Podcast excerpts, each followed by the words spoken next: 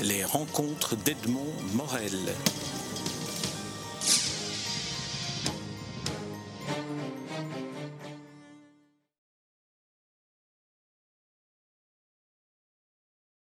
Mustapha Balti, nous nous rencontrons à l'occasion de la publication d'un des livre de la nouvelle maison d'édition Scénarii. Le livre est un long métrage de fiction dont vous avez écrit le scénario que l'on peut donc lire comme un livre. Le titre en est Jem, du nom du personnage principal de, de ce récit, de ce long métrage, de ce futur film. Alors comment, euh, comment passe-t-on d'un scénario à un, livre?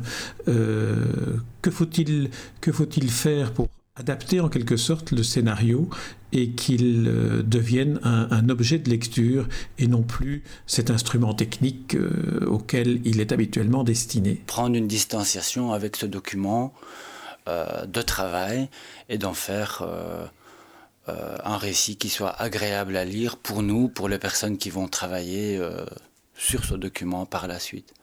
Est-ce qu'au moment d'écrire le scénario, j'imagine que ce n'est pas la première version qui est ici publiée, est-ce qu'au moment d'écrire le scénario, vous pensiez déjà euh, au, fait qu'il allait être publié et lu par des non, euh, j'allais dire des non-techniciens ou des personnes qui ne font pas partie d'une équipe de cinéma nécessairement? Euh, Non, pas du tout. On est parti sur, je suis vraiment parti sur l'idée du scénario. C'est la septième version. qui a été publiée et que je considère pour le moment comme la version finale. Mais euh, j'aime bien les mots, j'aime bien que les choses soient, soient bien écrites. Et donc c'était naturel de, de vouloir euh, euh, immerger déjà le lecteur dans, dans, dans, une atmosphère qui, qui coule au niveau des mots. Alors parfois, quand on lit un roman ou quand on lit une nouvelle, on se dit tiens, c'est presque comme du cinéma, on voit les images. Ici, est-ce qu'on pourrait dire que d'une certaine manière, on ne sent pas la littérature? Ben, C'est peut-être un peu le but. J'imagine que si on sent trop la littérature dans un livre, c'est aussi ce qui, ce qui nous rebute d'une certaine façon. Euh, un livre, a priori, c'est mon, avis, euh, qui est bien écrit pour être bien écrit, n'a pas de sens. Donc de la même manière qu'un scénario ou un film, si c'est juste pour qu'il soit bien filmé ou bien écrit, n'a pas de sens. Alors on va, on va peut-être entrer dans, dans, l'histoire de, de, ce, de ce récit, de ce scénario, qui porte le titre de Jem. Alors Jem, c'est le prénom du personnage principal, qui est un jeune garçon. Son âge n'est pas précisé, mais il doit avoir quoi, 10-12 ans? Exactement, il doit avoir 10-12 ans. Donc c'est vraiment le, le pré-ado, le, petit garçon qui, qui, qui va passer du stade de l'enfance à celui de, de jeune adulte. Est-ce qu'on pourrait dire d'ailleurs que, le, récit, l'histoire de Jem, ce que vous en racontez, est une sorte de récit d'initiation? Clairement, c'est un récit initiatique. Je voulais que ce soit un récit initiatique, un peu à la manière des anciens contes que l'on connaît, un peu à la manière des vieilles épopées, euh, qui, mènent toujours le, héros d'un endroit vers un autre. Euh, les exemples... Euh, vous allez peut-être nous faire, le, comme on dit dans le monde du cinéma, le pitch. pour, Ceux qui pour ceux qui n'ont pas lu ah le, livre, alors faites-nous faites -nous le pitch. Euh, on démarre en, Belgique. Jem est un petit garçon euh, turc, euh, d'origine, non, né, né, en Belgique, d'origine mhm. turque. Ses parents sont turcs et il vit en Belgique. Alors maintenant, à partir de là, démarrer le pitch. le, pitch, c'est toujours un exercice très difficile à chaque fois à chaque fois. Donc c'est l'histoire d'un jeune garçon dont les parents sont d'origine turque, euh, qui est de Bruxelles, c'est un quête de Bruxelles, c'est un Zineke, et euh, qui, par un concours de circonstances, un drame familial, se retrouve au fin fond d'un village anatolien où tous ses repères sont brisés. Et, euh, là, il devra d'une certaine façon reprendre de nouveaux repères, reprendre de nouvelles manières d'être, et, il va s'immerger grâce à un guide dans cette réalité qui est à l'opposé de ce qu'il voit et donc euh, découvrir un peu euh, euh, un autre regard sur la vie. Alors, le, guide, on peut le dire, c'est son grand-père qu'il va retrouver dans un village en Anatolie. Donc, on est on part d'un milieu urbain en Belgique vers un milieu qui est tout à fait euh, rural, euh, rural même euh, à l'ancienne, je dirais, donc très, très rustique et rural. En quoi est-ce que le changement d'environnement, d'après vous, a, modifié l'attitude de, de, Jem par rapport à, à son environnement familial? Mais c'est le rapport au connu. C'est-à-dire qu'en étant à Bruxelles, tous ses repères sont bien précis, ses parents, la place de ses parents, son école, ses amis, euh, ce qu'il fait en dehors de l'école, tout ça est très clair. Au niveau de, du village anatolien, ben, bien sûr, il est dans, chez ses grands-parents, mais que pour le reste, tout est nouveau. Tout est à découvrir, mais qu'en plus, il n'a aucune envie de le découvrir. Il, pour lui, il n'est pas de là-bas.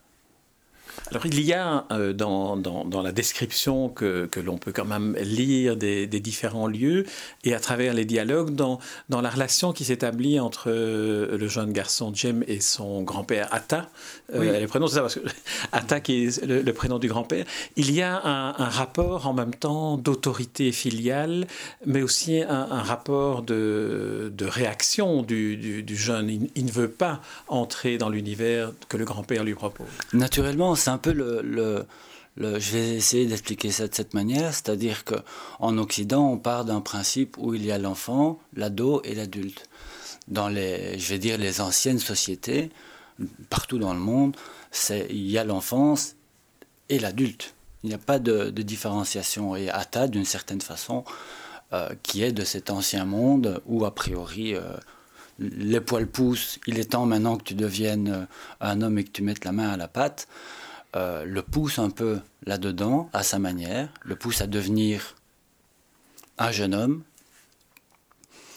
euh, un jeune homme au s'en fout, comme on dit chez nous, euh, alors que Jem n'a qu'une envie, c'est de rester dans son enfance et a priori un peu son adolescence, mais et Jem est en réaction contre ça. Il faut dire aussi que euh, le début du, film, de l'histoire, si on peut la raconter, ce drame familial que, vous évoquez, est un drame qui euh, touche davantage peut-être euh, Jem dans, dans, sa, dans sa nature même, puisque euh, petit garçon, il s'apprêtait à avoir une petite sœur et le bébé est, mort, le bébé est décédé. C'est cela le drame qui déclenche le départ vers l'Anatolie. Alors ça, c'est aussi un, une confrontation fondamentale avec la mort qui entre dans ce processus d'initiation. Bien sûr, d'abord il y a le, le principe pour un jeune garçon de tiens, tout à coup, je vais devoir prendre un autre statut, celui de grand frère, ma place dans la famille va être différente. C'est une question par euh, analogie qu'on peut projeter à différents pans de la société. Comment est-ce que l'on peut prendre une nouvelle place dans la société Et le, le, rapport à la mort qui tout à coup euh, apparaît ne laisse pas d'autre choix que de prendre de nouveaux repères. Pour moi, à travers le nouveau et donc par rapport au le rapport à la mort, pour moi c'est une manière de d'être dans l'obligation de, de, choisir un nouveau rapport à la vie. La vie n'est plus la même lorsque le, la mort a frappé notre entourage d'une certaine manière et euh, on n'a pas d'autre choix que de, que de choisir une nouvelle voie. Alors il y a, d'autres éléments qui entrent en ligne de compte et là qui entrent plus, je dirais, dans la cinématographie, dans la construction euh, dramatique et visuelle de, l'histoire que vous racontez. C'est le paysage, le cheval, le cheval de ce grand-père Atta qui va entrer finalement dans ce processus d'initiation dans une séquence, euh, enfin dans une partie du film euh, que l'on visualise magnifique avec ces paysages d'Anatolie et le petit garçon à la poursuite du cheval qui s'est enfui. Mais oui, le, le cheval, ça me permettait de, de, de, provoquer toutes les questions que je voulais, euh, que je voulais traiter, justement comment se, se libérer d'inconnu, comme le disait très bien Krishnamurti, comment se libérer d'inconnu, comment accepter ce qui nous arrive, d'autant plus que James, ce jeune garçon, ne veut rien accepter de tout ce qui lui est étranger, tout ce qui est... Euh, tout ce qui touche à l'Anatolie, d'une certaine façon, à ce village, à ce grand-père, il ne veut rien accepter. Et euh, le cheval, qui pour moi est un, est un animal euh, sage, euh, va justement provoquer tous ces changements. Et le cheval est libre parce qu'il permet à Atta d'agir sans que ce soit Atta qui agisse. Donc sans que le grand-père n'ait à agir, c'est le cheval qui, qui, devient un peu son instrument, complice, et qui devient un peu, qui, qui, justement est la personne idéale pour moi, pour euh, euh, initier. Le cheval est, est, pratiquement un des personnages principaux de, du récit, parce que le, le cheval a un niveau affectif, familial et neutre, et en même temps, euh, c'est quelqu'un qui englobe toutes les relations parce qu'il a, il, il est en mesure de comprendre toutes les relations entre les différents personnages, entre les différentes personnes sans avoir euh, à s'immiscer dans, dans cette relation. Alors il y a une image aussi dans ce village anatolien qui est aussi très cinématographique euh, de la modernité, c'est cette voiture qu'a le grand-père. Alors décrivez-nous comment vous est venue l'idée de cette voiture. J'imagine que c'est une voiture qui vous fait rêver aussi. Bien sûr, naturellement, mais euh, d'abord la voiture... Quelle est-elle d'abord? La voiture, c'est une Ford Mustang. c'est une Ford Mustang euh, avec euh, ce, ce pare-choc, avec ce cheval au galop euh, juste devant. C'est une voiture mythique. Et d'abord, j'étais rentré dans un cadre plus classique, c'est-à-dire que pour moi, le grand-père a passé toute une partie de sa vie à travailler en Europe, comme, comme beaucoup de nos anciens, je vais dire, comme beaucoup de nos vieux, affectueusement.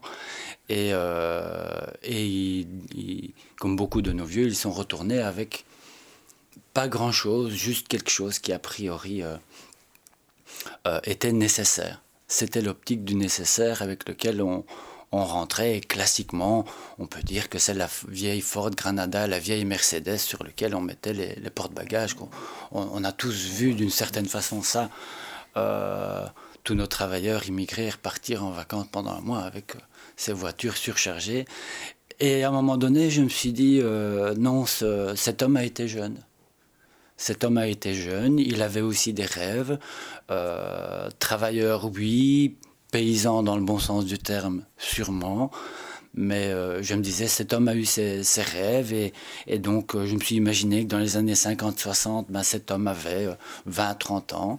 Et comme autant toute cette génération, et encore maintenant, on est un peu passionné de, de cette époque, je me suis dit non, là, étant donné qu'en plus, euh, il était ce que moi j'appelle un maître cheval, je me suis dit c'est tout naturel, il faut que cette personne ait été jeune, qu'il ait aimé euh, du, vieux rock, qu'il ait écouté du Neil Diamond ou, ou, euh, ou c'est, comment dire, ces musiques-là qui sont empreintes d'une époque. Et pour moi, la Ford Mustang 67, elle symbolise, elle symbolise cette époque de liberté, d'espoir, de, de, volonté d'aller euh, d'aller en avant. Et pour moi, c'était euh, euh, comment dire Pour moi, la voiture symbolise ce qu'est vraiment ce vieil homme à l'intérieur. Et c'est vrai que ça crée des images qui sont celles qu'on a aussi envie de voir. C'est plein d'Anatolie avec la Mustang euh, qui, avec son nuage de poussière derrière. On voit, on voit très bien que c'est très, c'est très visuel. Hein. Mais oui, en même temps, c'est, un clin d'œil. C'est vrai que euh, en étant, euh, je vais dire, jeune cinéaste en Belgique, on a tous envie de filmer une Mustang qui trace la route au milieu de nulle part. Et ça fait partie de notre imaginaire collectif aussi. Et, euh, et, le grand-père, même s'il est rustique, même s'il est retourné à, sa vie d'avant la migration, je vais dire, euh, reste quelqu'un dans mon esprit qui, qui possède aussi cet imaginaire collectif, et euh, d'où sa connivence avec le cheval, avec les chevaux en général, qui font partie aussi de cet univers, de cette... Ben de cet imaginaire collectif. Alors, oh, si vous voulez bien, on va revenir à la première partie du, du, film où on est à Bruxelles, parce que votre film est aussi un, un portrait euh, de cette deuxième ou troisième génération euh, d'immigrés, euh, incarnée par le, par le petit garçon Jem, mais en même temps, c'est aussi un beau portrait euh, à travers l'institutrice euh, d'une intégration à, à une, une, société, à un mode de vie différent.